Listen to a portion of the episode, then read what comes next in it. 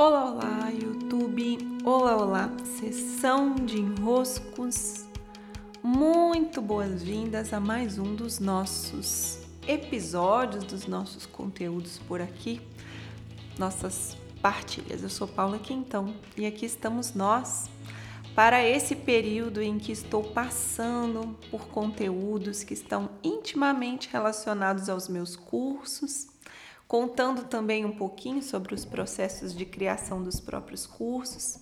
Sempre um é, é algo bem vivo em mim esse criar dos conteúdos, porque são temas que estão em vivência na minha vida, estão no meu dia a dia, são parte de reflexões que eu mesma faço. Então, nada do que eu compartilho aqui está descontextualizado da minha própria vivência. Da mesma maneira, quando eu vou para os cursos, qual que é a diferença dos cursos para um conteúdo que está aberto, que está publicado, que está aqui nas redes sociais, seja no podcast, seja no canal do YouTube, no Instagram. A diferença é que o curso ele tem uma sistematização. Né? Então, o que, que você precisa fazer para ter um curso? Ele precisa ter o desenvolvimento daquele tema em um início, meio e fim. Ele tem uma linha de raciocínio mais elaborada.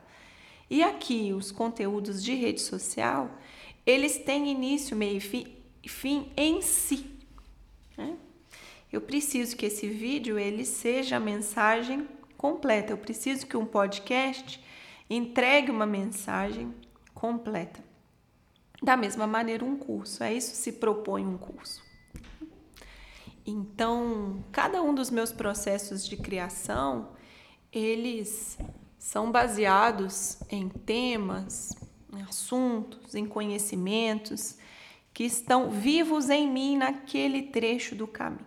E eles vão se somando, né? Vão se compondo ali como uma teia que vai dando dimensão mais profunda naqueles aspectos que em algum momento do nosso caminho nos interessa debruçar. Inclusive para quem vem para os meus cursos, a minha sugestão é que façam um por vez. Se debrucem sobre aquele, executem, caminhem, deixem o conhecimento decantar dentro de vocês. E aí entrem em outros cursos, ao invés de acumular aquele tanto de curso, né, e ficar ali parado sem dar o movimento, porque isso também nos sobrecarrega, nos incomoda. Tá? Isso também nos afeta de uma maneira não muito positiva. A gente precisa dar destino àquilo que temos em mãos, né? Como ter recursos e não usar, esses recursos eles nos drenam energia. Não é inocente termos um tanto de livro na estante sem ler. Não é inocente termos bens materiais que não usamos. Não é inocente termos também bens imateriais que não nos apropriamos deles. Um curso comprado, ele fica nos demandando uma certa energia a partir do momento em que foi adquirido. Tá? Então, sugestão: não entrem em um monte de curso ao mesmo tempo. Concluam ou então deem como concluído tem livros que a gente não lê até o final, a gente olha e fala aqui, jaz o livro, né? Completei. Você se dá o aval de liberação. É diferente de ficar ali, não, uma hora eu vou ler, uma hora eu vou ler, uma hora com aquela promessa em aberto. Sim? E para hoje eu quero compartilhar com vocês, já que estou numa sequência de partilhas sobre os meus cursos, que era o que eu ia dizendo eu quero compartilhar um processo de criação que aconteceu ontem, foi dia 15 de novembro, dia da proclamação da República. E foi muito especial porque, como ele foi sendo publicado por mim ao longo do dia, eu posso narrar como que essa, essa, esse ato do criar ele vai nos exigir lapidação, amadurecimento e uma postura que há poucos vídeos atrás eu comentei sobre estarmos nesse lugar de humildade mesmo, que cria e grandeza ao mesmo tempo.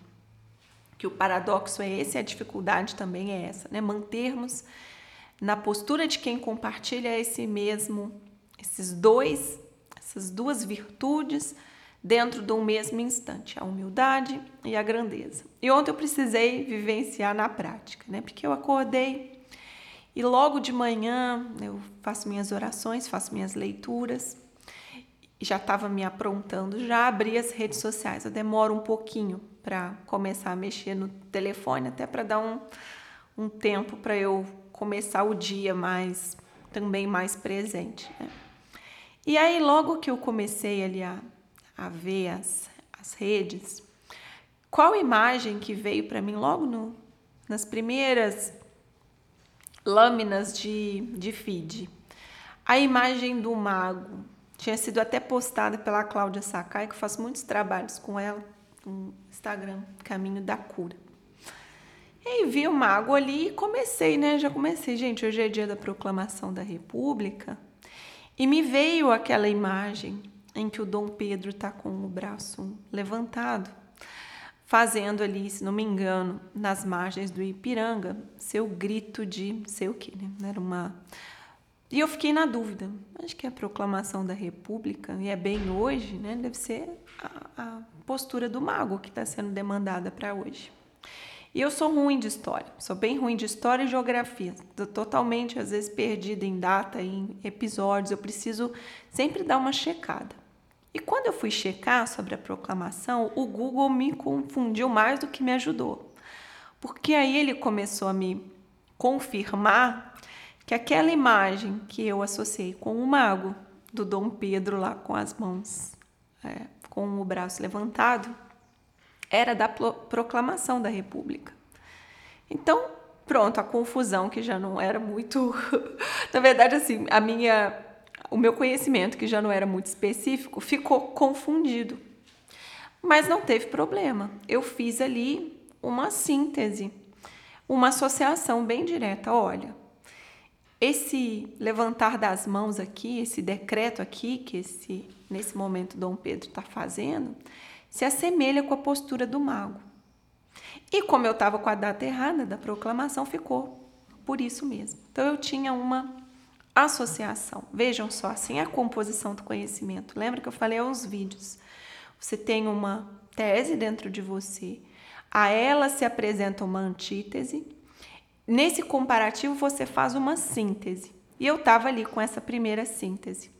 Até que um amigo muito querido, amigo já de alguns anos, o Sérgio Braga, ele me escreveu e falou: Paula, tá com confusão na sua, no seu conteúdo. Você tá falando que é essa imagem da proclamação, mas ela não é não, essa imagem é da independência. Eu falei: eu entrei na confusão aqui, mas você pode me explicar então o que que, que, que aconteceu? Me conta a história aí e vincula, por favor, para mim, então, essa imagem na linha do tempo, porque ela, ela é que está me importando hoje. E aí ele falou: não, essa é da independência. Então foi em 22, 822. E a proclamação da República já foi o momento em que essa família real, que resolve ficar na independência, ela é expulsa do Brasil. Eu falei: ah, sim, já me lembrei, né? a memória refrescou. então, assim. Mas eu, eu ainda estava certa que aquela imagem do mago, composta junto com Dom Pedro, me interessava. Então, eu me debrucei sobre esse conhecimento, peguei essas novas sínteses, né? Me debrucei humildemente também na minha incapacidade de lembrar da história que eu já ouvi tantas vezes, mas mesmo assim eu dou uma eu dou uma escorregada no tomate ali e percebi que a associação que eu precisava fazer, então, ela era mais ampla. Ela envolvia não só a proclamação da República, mas ela envolvia o 7 de setembro, o mago, envolvia a imagem do imperador também, que é outro arcano maior, que para quem conhece, o mago é o arcano maior um, traz essa um dos arquétipos do masculino, é o mago. Um outro arquétipo do masculino é o imperador. E aí eu fiquei ali, falei, então o que, que é? O que, que a proclamação da República faz? Ela faz esse movimento de amadurecimento, de ruptura, porque mesmo, mesmo que em nossas criações, e aí trazendo para cá, para esse contexto que eu quero analisar, nas nossas criações ainda não estejamos com todo o material, e eu fui a prova viva ali naquela composição, você não está com todos os elementos, mas você se você se resguarda em algum lugar de bater esse martelo e romper e dizer daqui eu sigo, desse jeito aqui eu sigo. E foi o que aconteceu na história do Brasil. O Brasil não ainda muito novinho, né? Muito incipiente tudo ali para ele dizer, olha, não queremos mais família real aqui. É como um filho que sai da casa dos pais, ainda sem ter todos os recursos, mas sai dando cabeçada mesmo pelo mundo, sabe? Não, eu vou dar minhas cabeçadas. Como diz a minha amiga Thaís, que bom, Tomás. Ela fala assim pro filho dela, né? Que bom, Tomás. Que bom que tem cabeça, que pode sair batendo bastante cabeça. Eu adoro essa frase da Thaís, vivo repetindo. Por quê? Porque esse bater cabeça, ele é típico de um processo de um amadurecimento. Então vai acontecer da gente escorregar, vai acontecer da gente falhar, vai acontecer da gente se equivocar. E na história do Brasil nós vemos isso, na história das nossas criações nós vemos isso, na história do nosso entregar para o mundo nós vemos isso. Só que quando queremos nos resguardar desse bater cabeça, desse falhar, desse escorregar no tomate, desse, né, que as coisas assim, pô, aqui tem uma falha. Nós não podemos juntar mais peças. Então, ontem para mim foi muito especial por causa disso. Eu passei a manhã compondo, acreditando que a tal imagem do Dom Pedro era da proclamação, não era nada de proclamação, né? Era da independência. Fiz associação e é essa ajuda da composição. Depois veio a minha amiga Fernanda também, que foi minha vizinha lá em São Paulo. Ela veio, ô Paula, você viu lá que aquela imagem não é da proclamação? Aí eu falei, ah, já recebi a ajuda aqui. Tô atualizando meu texto. De um lugar que acabei de dizer em conteúdos anteriores. Precisa ser uma humildade de nos saber em composição, em crescimento, em amadurecimento.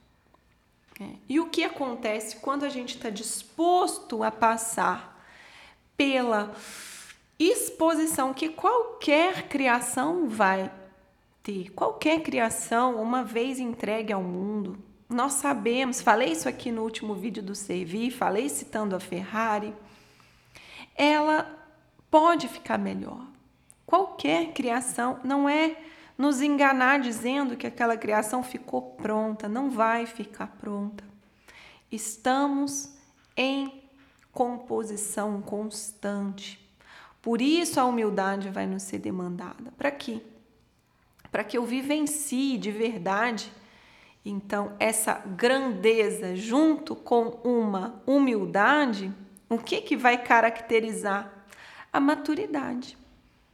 Quando eu consigo ter numa mesma cena grandeza de estender as mãos e ver o que eu tenho ali de valor, ao mesmo tempo humildade de perceber a incompletude daquilo, as falhas que estão inerentes ao processo, a fragilidade do que se entrega, só mesmo com maturidade você consegue juntar essas duas habilidades dentro de você.